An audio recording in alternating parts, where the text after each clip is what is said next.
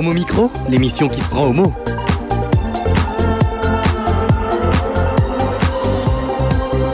Homo Micro avec Brahim Neidbalk.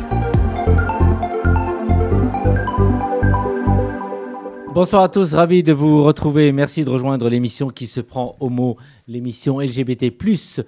Vous, pour vous informer, euh, ce soir, nous avons notre historien de l'équipe, euh, Florent, qui est avec nous, LGBT Histoire en quelque sorte. Bonsoir. Bonsoir, merci de nous recevoir. Ça fait deux fois là, ce mois-ci. Là, c'est- Ouais. Ça commence à faire beaucoup, hein, j'en ai marre. fait tu en as déjà marre, non, non, non, Je suis sûr que c'est le toujours contraire. un plaisir de te voir et d'être Voilà. bien accompagné. Alors je vous soupçonne d'être un couple parce que vous êtes souvent, vous vous retrouvez souvent au micro euh, ensemble. Balançons la rumeur, Hein, allons-y. Valérie et moi, c'est parfait. Valérie, alors pour de la poésie à chaque fois au micro. Oui, alors aujourd'hui, je vous emporte avec Janis Joplin. Ouais, ouais. Vous êtes en couple ou pas? Eh bien, le intellectuellement, l'archiviste, Jaz- Jason sur Twitter. l'archiviste est très proche de l'historien. Ouais. C'est vrai, ouais. c'est vrai, Ouais. vrai. Merci d'être là. Il travaille à déconstruire les, les préjugés sur les personnes séropositives, particulièrement dans la communauté gay, sur les réseaux sociaux, sur son blog, mais surtout par son engagement militant contre le VIH-Sida et la sérophobie. Il rejoint l'équipe de chroniqueurs dans Homo Micro pour une nouvelle chronique euh, fièrement intitulée Séropo et Clean. Et nous sommes ravis, mais vraiment ravis, de l'accueillir parmi nous. Bienvenue à Fred Colby. Bonsoir Fred. Merci, bonsoir Brahim, et merci de m'avoir invité. Merci vraiment d'être là. Donc une chronique, on va dire une fois par mois, peut-être deux fois par mois, s'il y a des choses à, à Ouais, dire. ouais, ouais. Et est-ce qu'il y a un bisoutage pour... euh, non, on va le laisser tranquille ce soir? Soyez sympa, Non, bienveillant. Nous, on le bisoutera pas en tout cas. Non, pas. L'émission réalisée par notre ami euh, Antoine, qui est de l'autre côté de, la vitrine, qui nous observe et qui nous contrôle. euh, alors attention euh, à toutes et à, et à- tous. L'un des plus grands festivals de cinéma LGBT+, trouve, tourne avec succès depuis maintenant euh, 25 ans, avec toujours la même volonté de proposer une grande diversité et créativité du cinéma LGBT+. Cette 25e édition du festival Chéri Chéri est programmée du 16 au 26 novembre 2019 à, à Paris. Pour en parler, nous avons bien sûr avec nous le président du festival, Cyril Legan. Bonsoir. Eh ben, bonsoir Brahim et bonsoir à tous. Je suis toujours très heureux et ravi de te recevoir parmi nous. Bah, moi aussi, et je, je salue ton, ton changement de look, tu es métamorphosé. Ah, c'est vrai, hein, merci, ouais, c'est vrai. Un peu barbu, parce que Castaner m'a demandé de me laisser pousser la barbe et de changer un peu de, de look. Merci.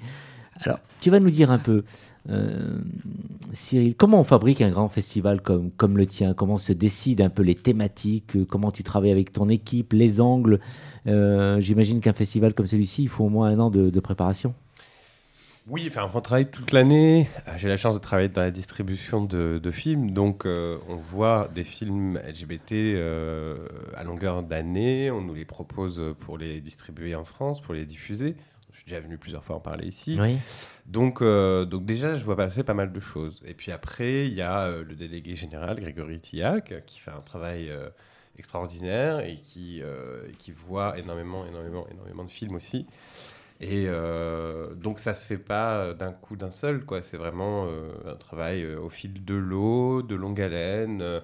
c'est des coups de cœur, c'est des choses qui s'imposent, c'est essayer de, de représenter euh, au maximum de tendances, évidemment toujours réconcilier les euh, LGBT++++++++++++++++++++++++++++++++++++++++++++++++++++++++++++++++++++++++++ Ouais.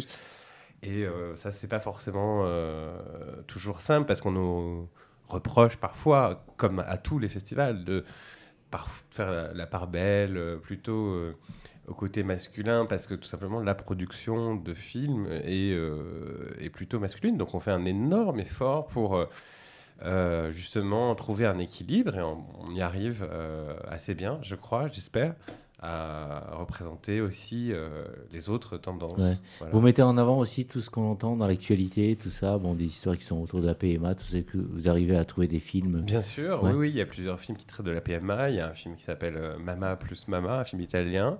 La réalisatrice sera présente, d'ailleurs, Carole Di Tommaso, pour en parler, le 20 novembre. Et euh, il- après, je- oui, en détaillant, ça serait trop long de, de vous donner Ouais, tous ouais, les films ouais. euh, du programme qui traitent des, des sujets de société. hein. Il y a Mais euh, évidemment, la PMA, chaque année, il y a des films qui traitent aussi de des questions de, de prévention, des questions de santé publique, puisqu'on est effectivement soutenu par le ministère de la Santé à Mhm. travers Sexo Safe. Et, euh, et puis bon, les, les missions euh, voilà, de, de service public euh, de la mairie de Paris, de la région, tout ce qui est lutte évidemment contre les discriminations au sens large, question de, du harcèlement.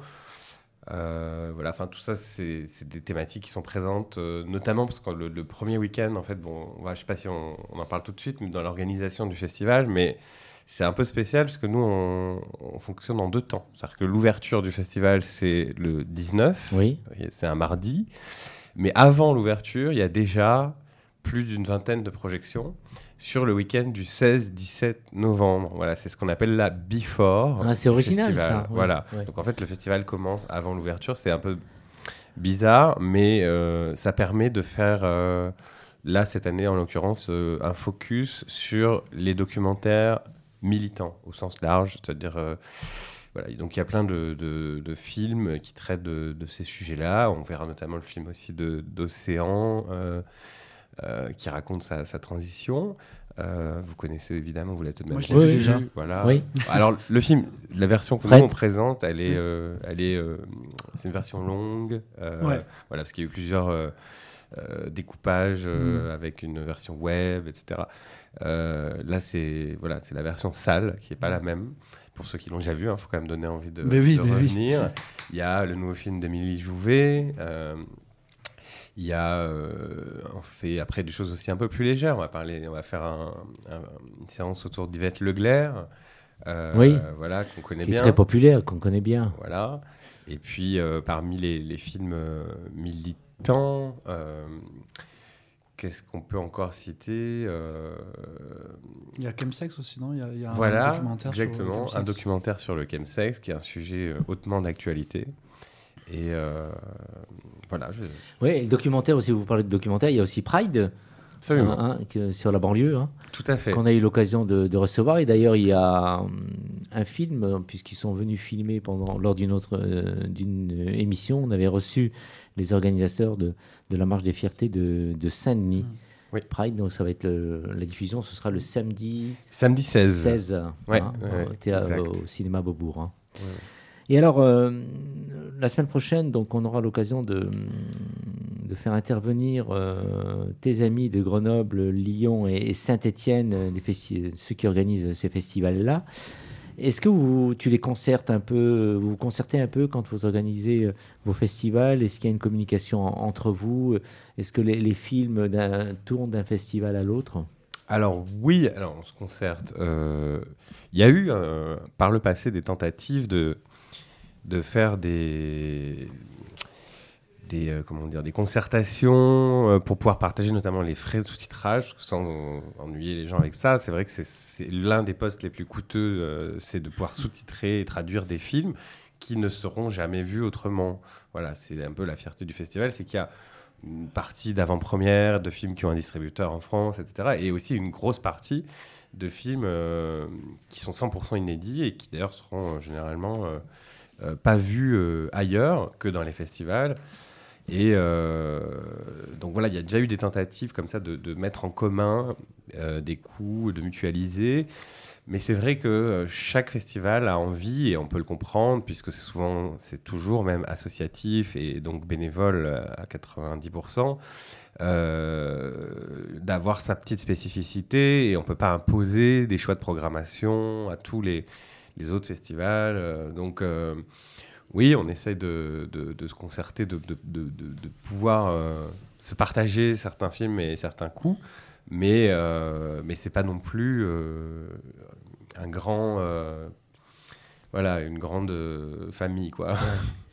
Vous recevez un peu de- des festivals des quatre coins du monde. hein.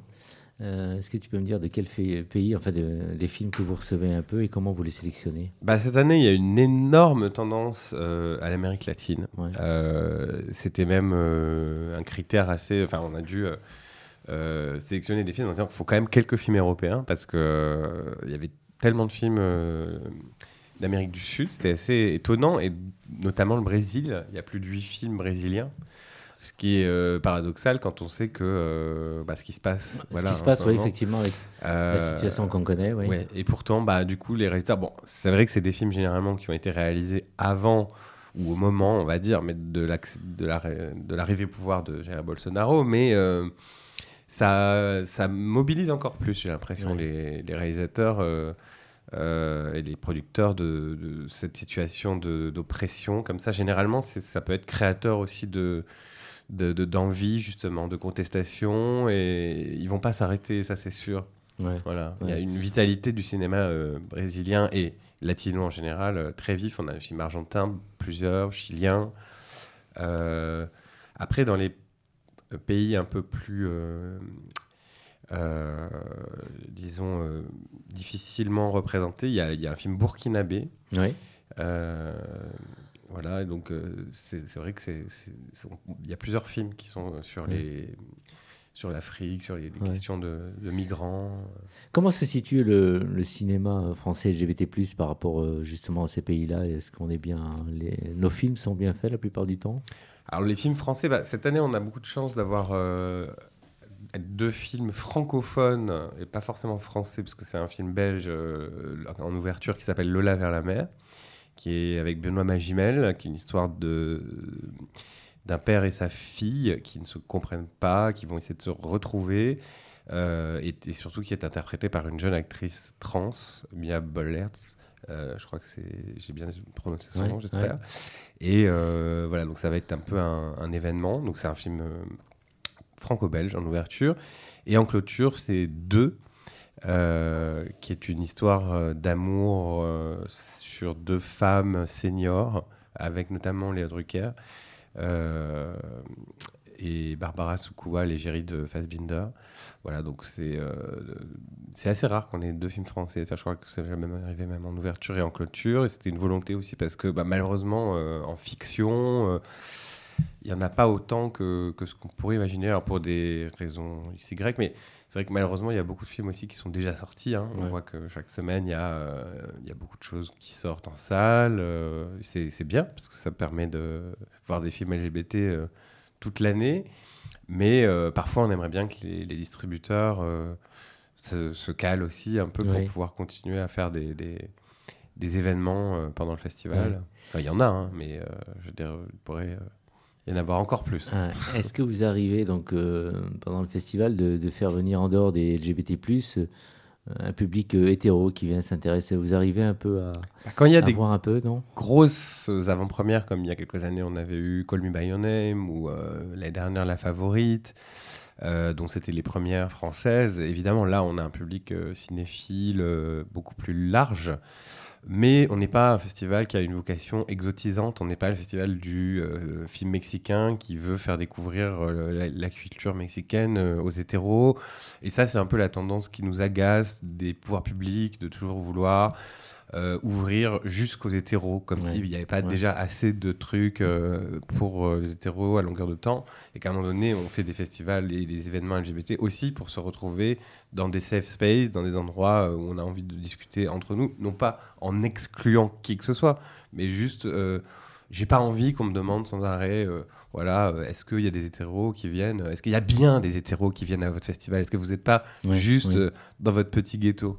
Parce que ça, c'est vraiment hyper agaçant. Je vais faire réagir avant de, te poser euh, des dernières questions, peut-être à tous ceux qui m'entourent autour de la table. euh, demander par exemple à, à Valérie si tu avais une question à notre invité. Bah, Déjà, merci pour tout ce travail, parce que c'est une chance de pouvoir voir des films comme ça rares. Donc, je vois passer euh, sur les réseaux sociaux la programmation qui a l'air absolument passionnante. Bah merci.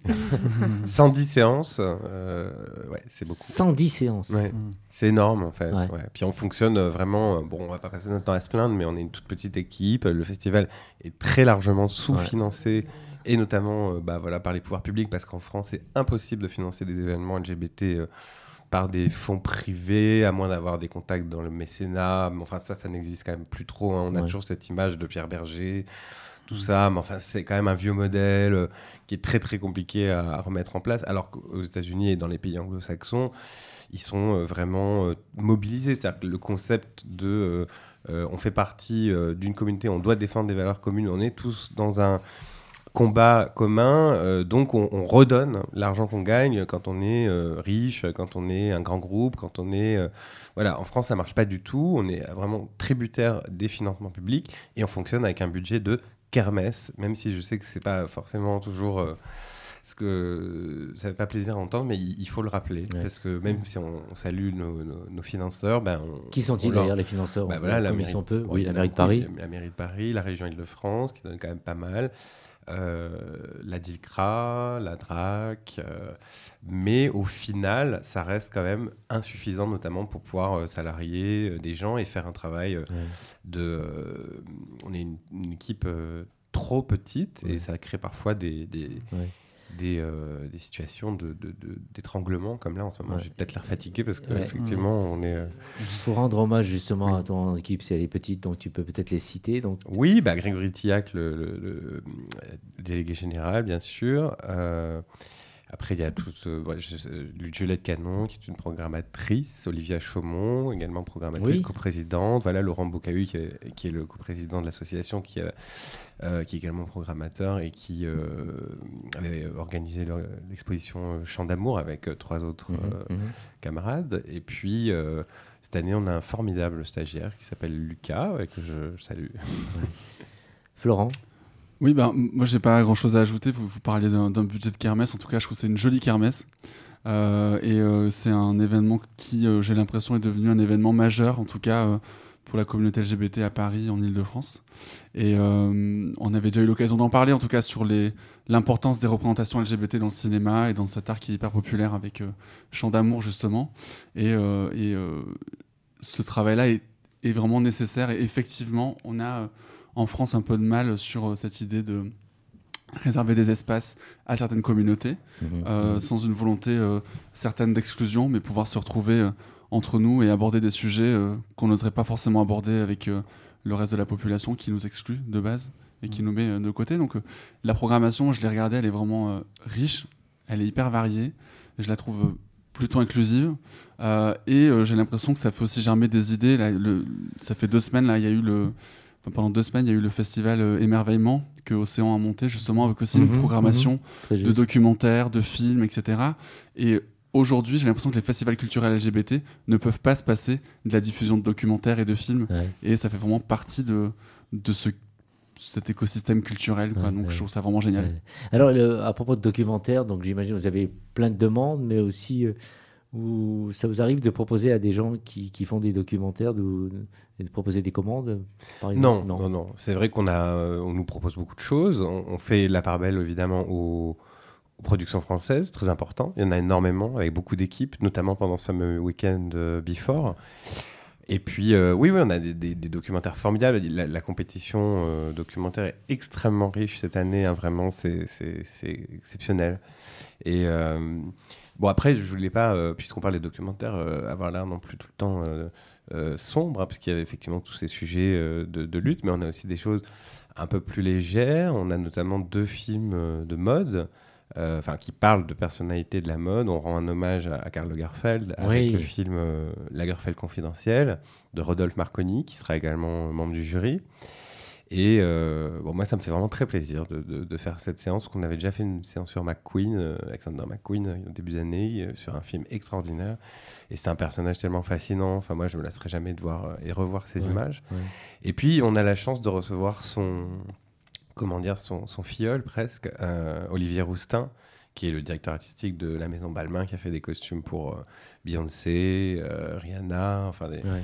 la- les plus grandes stars. Et, et il présente son, son film qui sortira également en salle par la suite, qui n'est pas du tout un film, alors là, pour le coup, sur son travail euh, en tant que créateur, mais qui est vraiment sur son parcours en fait de recherche d'identité, parce qu'il est né sous X, il s'appelle Olivier Roustin Wonderboy, né sous X. Et il vient, enfin, on le suit dans ses démarches auprès de la DAS pour retrouver ses parents biologiques. Et euh, c'est un film absolument bouleversant et on découvre un personnage euh, comme on ne pouvait pas l'imaginer. Voilà. Fred, je suis sûr que tu as rempli ton agenda et que tu as déjà plein de films que tu as Oui, alors, programmés et que tu auras à voir. pour moi, le festival Chéri Chéri, c'est un rendez-vous tous les ans. Voilà, je- J'essaie de faire un maximum de séances. En plus, en ce moment, je suis freelance, donc j'ai du temps libre en journée, donc c'est cool. Euh, par contre, j'avais une question. J'ai j'ai regardé le programme et je vais prêcher pour ma paroisse. J'ai pas vu grand-chose autour du VIH. Alors, je sais pas, peut-être je me trompe. Euh, Est-ce que c'est parce qu'il n'y a pas eu beaucoup de propositions cette année en termes de fiction ou de documentaire ou... Alors, il faut bien regarder, parce qu'il y en a. Ouais, notamment 5B, qui est loin d'être un film anecdotique, puisqu'il était quand même présenté à Cannes, et il est réalisé par Paul Haggis, qui est un, un- un immense, enfin, un réalisateur plutôt de blockbusters américains, enfin de gros films, enfin pas de blockbusters, mais de, de films à Oscar, qui là d'un coup s'est lancé dans un film euh, sur justement euh, l'apparition de l'épidémie euh, à San Francisco euh, dans les années 80, enfin, donc... euh, 5B, tu sais Ouais, ça 5B, ouais, un film très très fort, qui n'a pas pas encore de distributeur en France. Donc celui-là, bah voilà, tu peux Je le mets le sur noter mon- dans ton agenda. Ça sera un peu le, le- voilà, celui, celui qui est le plus emblématique le plus emblématique Ouais. voilà, sur ce sujet-là. Après, chaque année, il y a des films, évidemment, sur, sur le VIH et sur ces sujets de prévention. Euh, mais après, ça dépend des années. Par exemple, il y a Mhm. deux ans, on avait fait un énorme travail autour de... Puisque c'était l'année de 120 battements par minute. Ouais. Donc, on avait fait euh, toute une rétrospective autour euh, des combats, d'acteurs, Ouais. de voilà de, l'évolution etc souviens, avec Ouais. voilà des films donc ça voilà c'était ça se dessinait par rapport à Mhm. une actualité bien précise mais c'est vrai Mhm. que chaque année on, pas euh, avoir euh, voilà Oui, bien 80% de films euh, sur le sur le sida et même si ça reste très important euh, il faut voilà trouver l'équilibre Mhm. entre euh, des Mhm. films de divertissement des films euh, avec toujours du fond quand même des films aussi voilà qui font réfléchir et qui qui sont produits très différemment aussi. Il y a des choses, des films très riches, avec une production voilà, classique, euh, et puis des choses faites vraiment à la maison. Nous, on a une grande fierté d'accueillir des gens comme euh, Anthony Kling, euh, Françoise Zabaleta chaque année, qui viennent nous proposer leurs euh, leurs nouvelles œuvres et qui sont des, vraiment ce qu'on appelle des francs-tireurs. C'est-à-dire que c'est des gens qui font leurs films avec euh, 3 francs 6 sous dans leur coin, avec la force de, de, de leurs et, et- qui sont la fierté, encore une fois, du festival, voilà, de, de- parce que c'est euh, leurs films ne sont vus que là, en fait. Mhm. Et puis après, maintenant, avec les, les réseaux, enfin, le streaming et tout ça, mais c'est euh, voilà, c'est pas des. C'est des coups de projecteur. quoi. C'est ça, Ouais. c'est ça. Alors, euh, quelles sont les salles où on pourra donc euh, aller voir euh, tous les films qui sont euh, programmés? On est sur trois sites depuis euh, deux ans maintenant. Enfin, on est toujours chez MK2 depuis cinq ans. Mais euh, on commence euh, bah, d'abord à Beaubourg, MK2 Beaubourg, ou qui est notre QG. hein. c'est là où vous pouvez retrouver tous les programmes. Déjà dès maintenant, le programme est disponible en ligne et sur place. Et donc MK2 Beaubourg sur deux salles du matin au soir, le week-end before, puis à partir du mercredi 20. Euh, L'ouverture et la clôture sont à MK2 Bibliothèque dans la grande salle de 600 places, donc c'est toujours un peu l'événement. Et puis tous les soirs, trois séances par soir euh, au MK2 Quai de Seine, là aussi dans une plus grande salle, parce que le problème à Beaubourg, c'est que c'est pas, il n'y a pas de salle de plus de 180 places. Donc quand on veut Ouais. faire un, Mm. un événement euh, un peu plus conséquent, c'est délicat. Donc on vient, enfin, on investit MK2 Quai de Seine euh, tous les soirs euh, à la séance de 18h, 20h, 22h. Et euh, notamment euh, les, les- les séances de court-métrage qui sont toutes euh, extrêmement riches là aussi, avec une production euh, très dynamique et qui sont toutes, euh, enfin, qui sont toutes présentées d'abord à Quai de Seine, puis euh, reprises à, à Beaubourg. Cyril, merci. Tu restes avec nous pour la Ah suite oui. de l'émission. Donc, on reviendra vers toi donc, en fin d'émission. Merci d'être là. On passe à la musique, euh, Florent? Bah oui, on va passer avec une artiste que j'aime beaucoup qui s'appelle Jeanne Dead et un morceau qui s'appelle Mutate.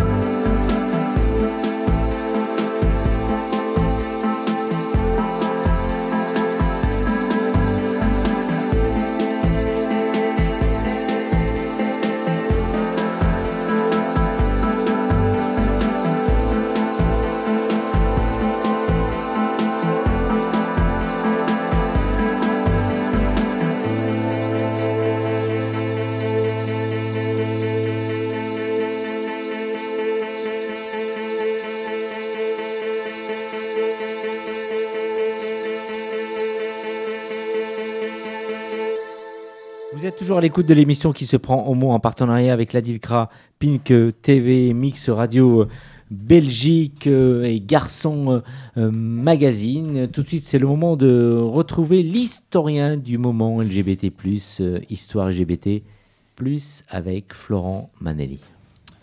Merci Brahim et ce soir pour cette nouvelle chronique de Histoire LGBT+, je vais vous parler de Magnus Hirschfeld, qui, est, un sexologue, chercheur, intellectuel et pionnier des mouvements homosexuels à la fin du 19e et début du 20e siècle.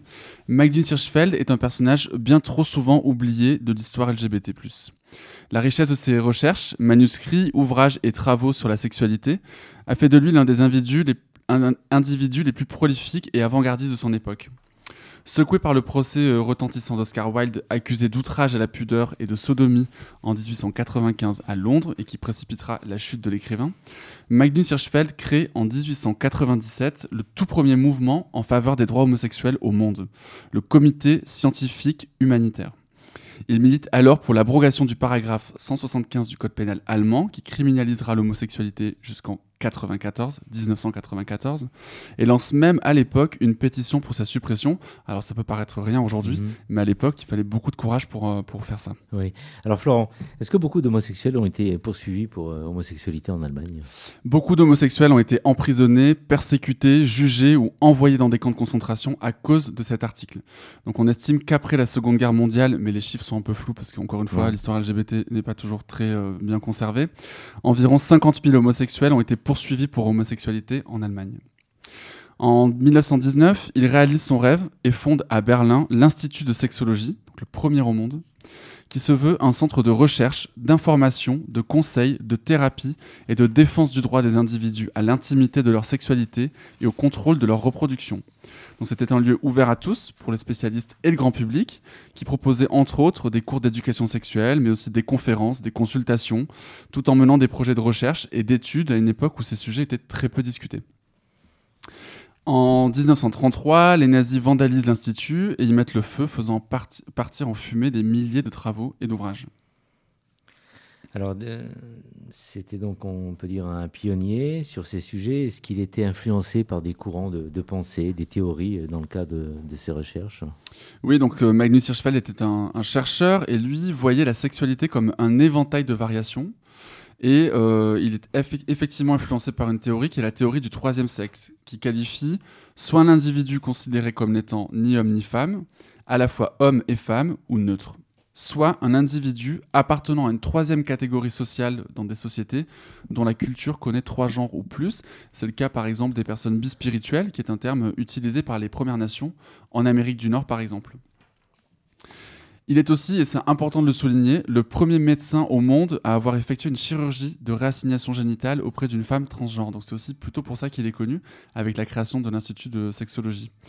Et même si ses conférences et ouvrages font débat au sein d'une société peu disposée à entendre ou lire ses propos, la notoriété de cet intellectuel juif de gauche est grandissante au début du XXe siècle.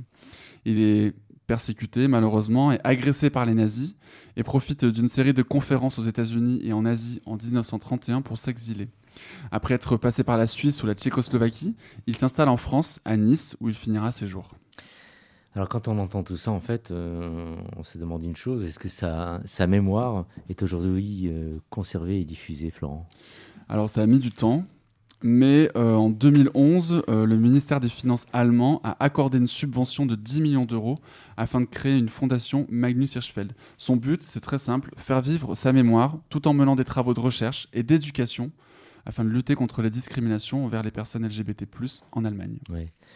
Merci, c'est toujours bien de revenir un peu en arrière et de nous faire savoir tout ça et de nous faire connaître parce que beaucoup de gens ne savent pas et on Mm. a tendance à, à oublier un peu. Merci pour ces, pour ces chroniques. Autour de cette table, peut-être des réactions, commencer par... euh, Bah, moi, je Fred connaissais pas du tout, donc merci. Ouais. C'est- bien. On se, on se cultive ici, c'est chouette.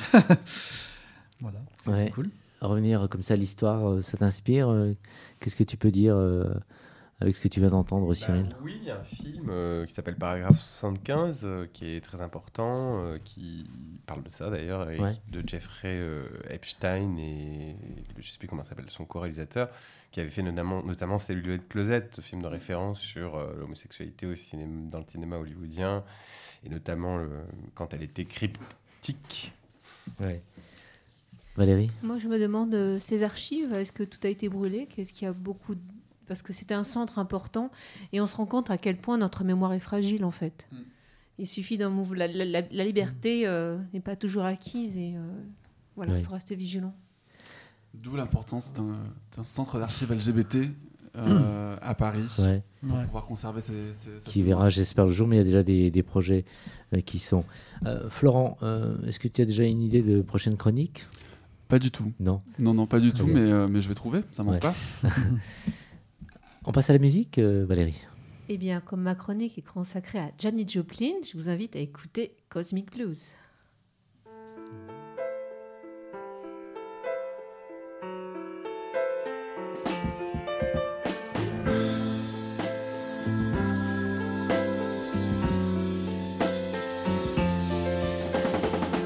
Time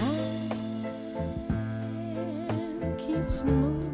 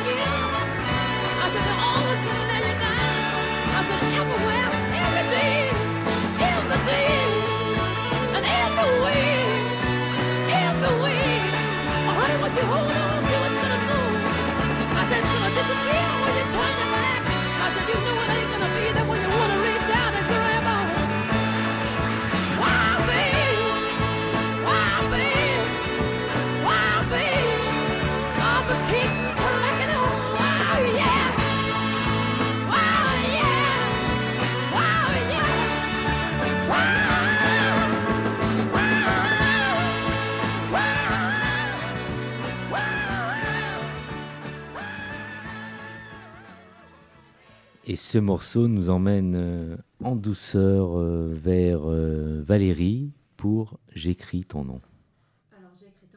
L'idée est de présenter une personnalité de notre culture LGBT par ses mots et ses créations.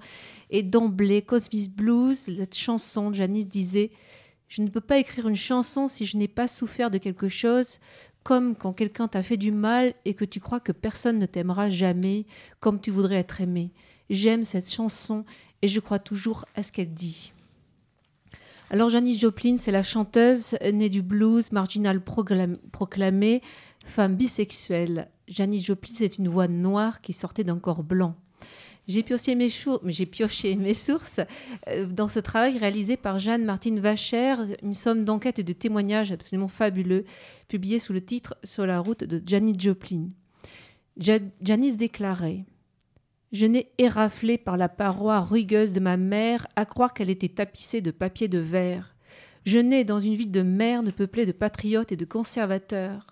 Je suis né le 19 janvier 1943. Je suis Capricorne, ascendant deltaplane.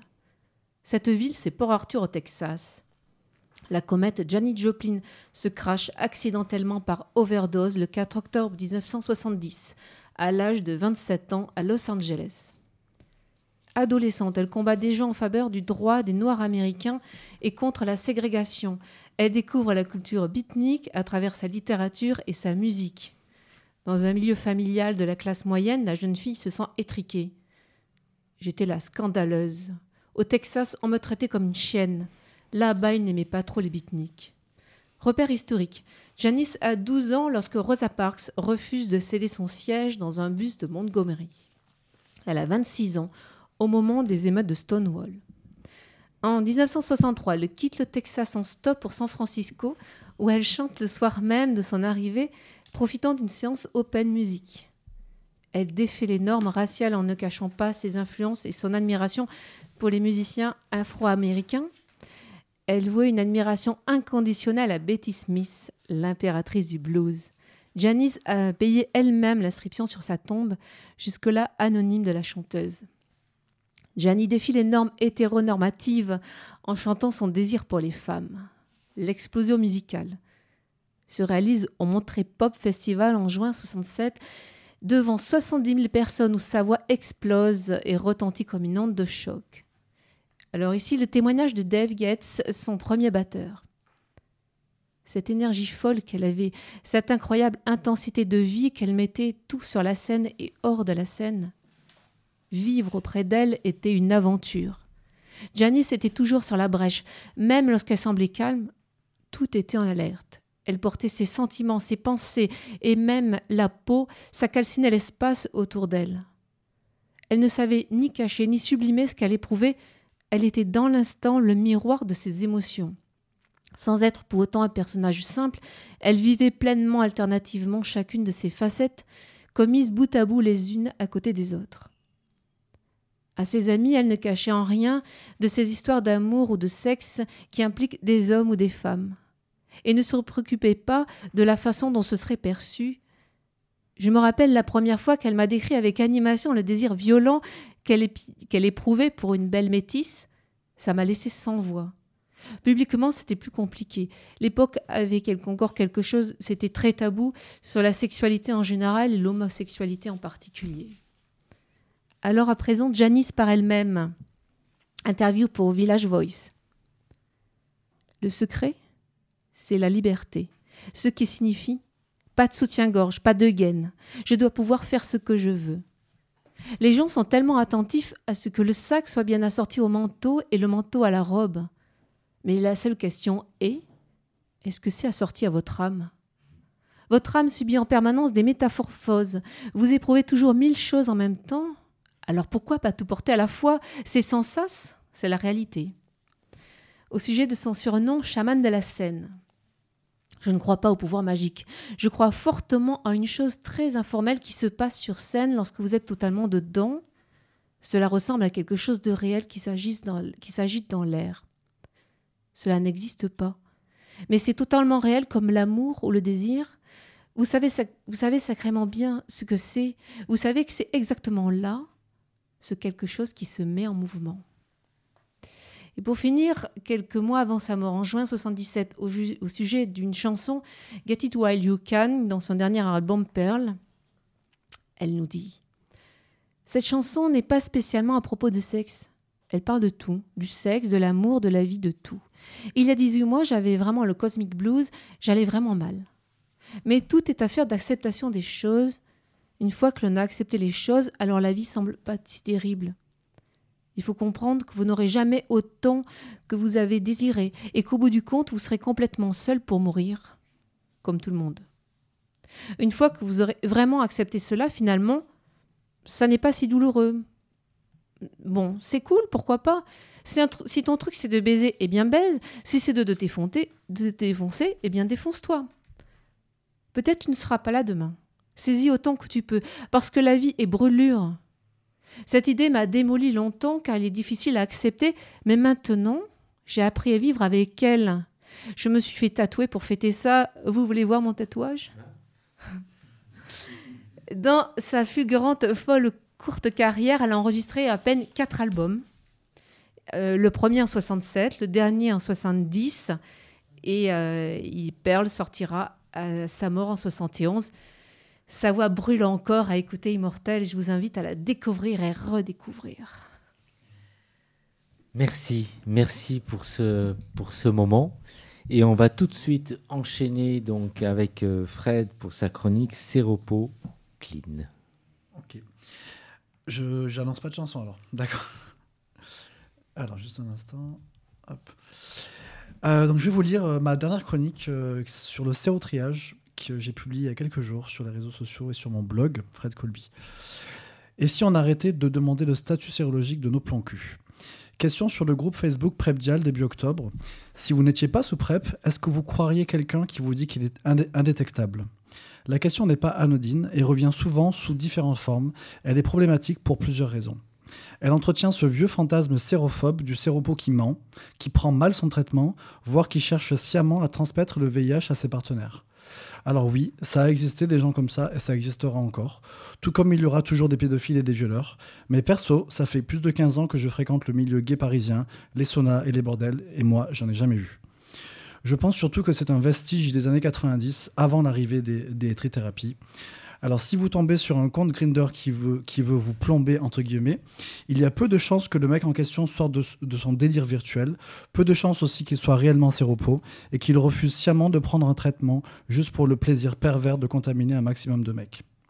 Aujourd'hui, à l'heure où le VIH devient une infection chronique contrôlée, je déteste le terme maladie, avec une espérance de vie normale, ça n'a plus aucun sens.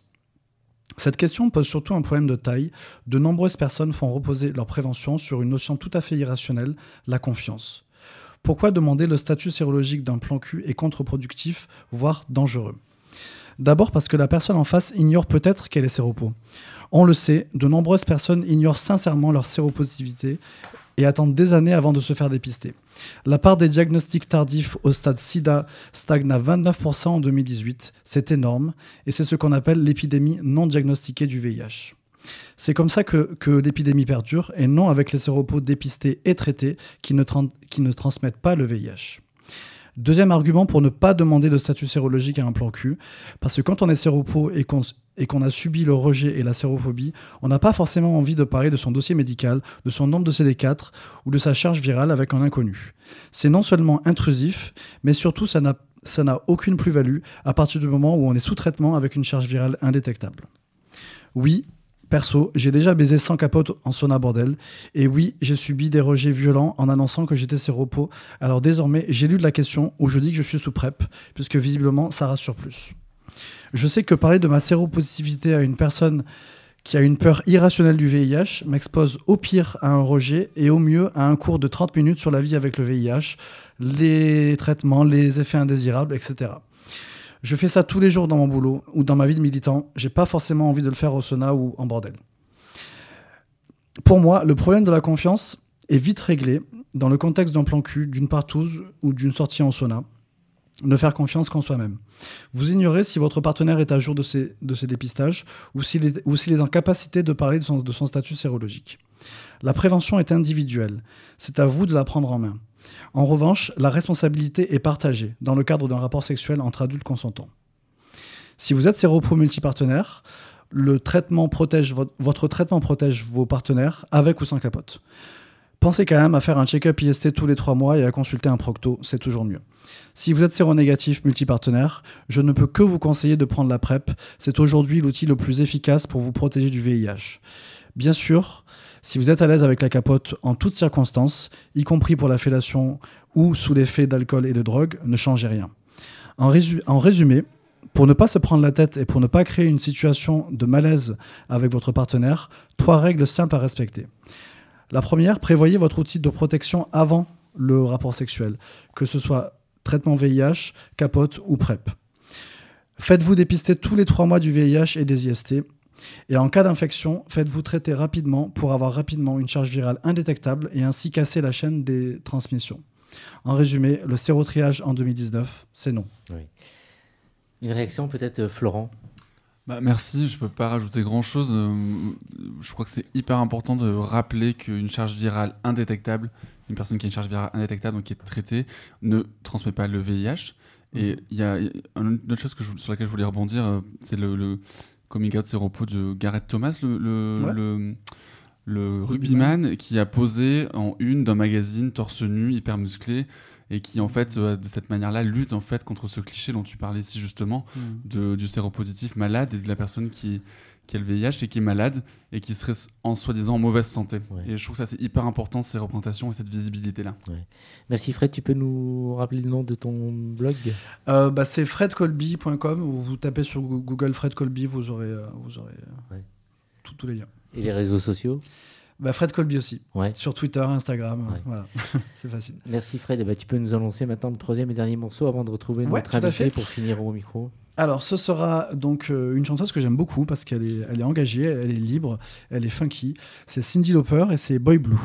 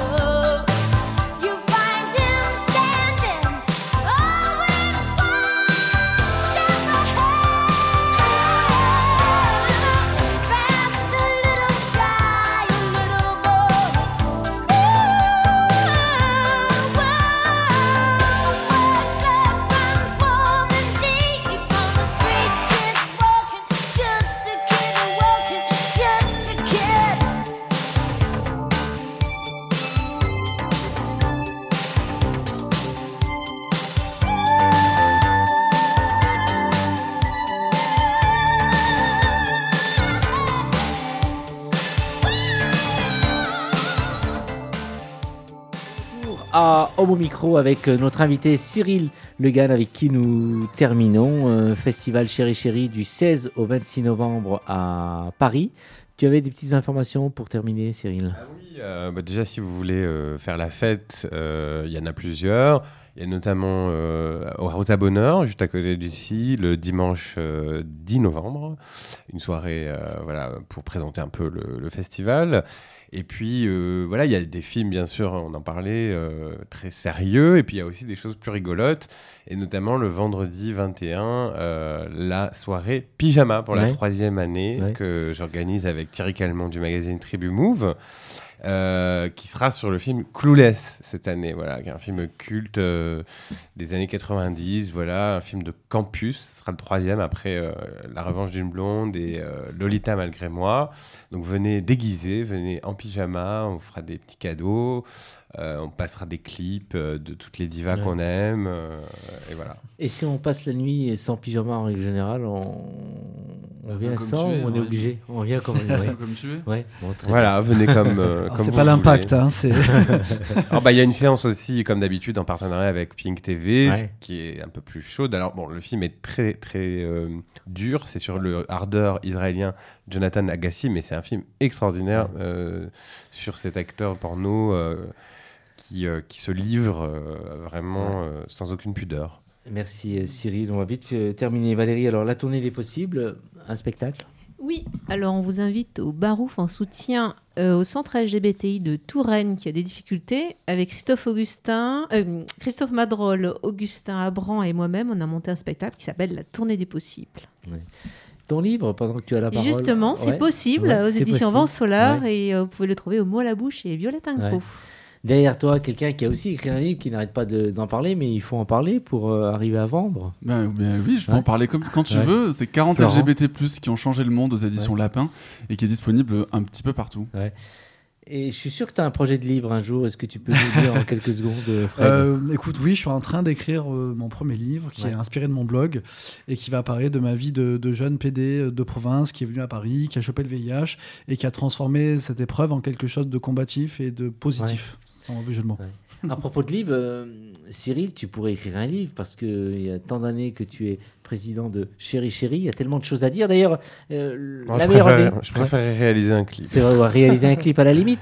Mais euh, qu'est-ce que tu retiens de la meilleure année euh, euh, festival Bah, c'est celle-ci. Ah bah, naturellement. Forcément, non, non, mais dix- 2017 était une année extraordinaire Ouais. avec effectivement l'année de 220 battements même par minute, puis on avait des, des en première exceptionnelles, Call Me By Your Name, tout ça. Euh, et non, je voulais juste dire un petit mot pour euh, je- tant que j'y pense, euh, puisqu'on est écouté en Belgique, Oui. qui est un pays que j'aime beaucoup et dont je viens tu à vis entre. ouais. Voilà, et il y a le festival Pink Screens qui commence jeudi à Bruxelles, qui est aussi un énorme euh, festival en termes de programmation. Et avec eux, effectivement, on, on échange beaucoup de Ouais. d'idées toute l'année, euh, parce que je le disais tout à l'heure quand tu m'as posé la question, j'ai peut-être pas assez insisté là-dessus, sur le fait qu'effectivement, il y a une collaboration entre les festivals euh, aussi Ouais. à ce niveau-là. Pour finir, comment tu peux inviter tous les, toutes les auditrices et auditeurs qui, nous- qui nous écoutent pour justement venir participer et voir le festival de Chéri? Pense que tout le monde pourra y trouver son compte. C'est vraiment ce qu'on peut dire. C'est qu'il y en a pour tous les goûts. Euh, donc allez sur le site www.chéricheri.com, I-E-S-I-S, hein, chéri chéri, et, euh, et sur les réseaux sociaux. Et la billetterie sera en ligne la semaine prochaine euh, ou en courant de cette semaine sur le site de MK2. Merci, c'est fini pour euh, ce soir, euh, surtout du 16 au 26. Allez voir le festival Chéri Chéri. Il y a plein de choses à voir, comme vous venez d'entendre. Merci à Fred pour cette première euh, chronique. Merci. À très vite. À très vite, Florent. Au revoir, Valérie. Merci à Antoine d'avoir réalisé cette émission. Et surtout, rendez-vous sur les différents réseaux pour écouter ou réécouter au micro. Merci pour votre fidélité. Au revoir.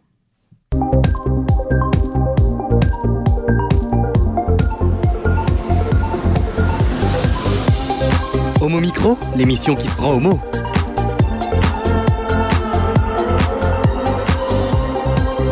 Homo Micro avec Brahim Balk.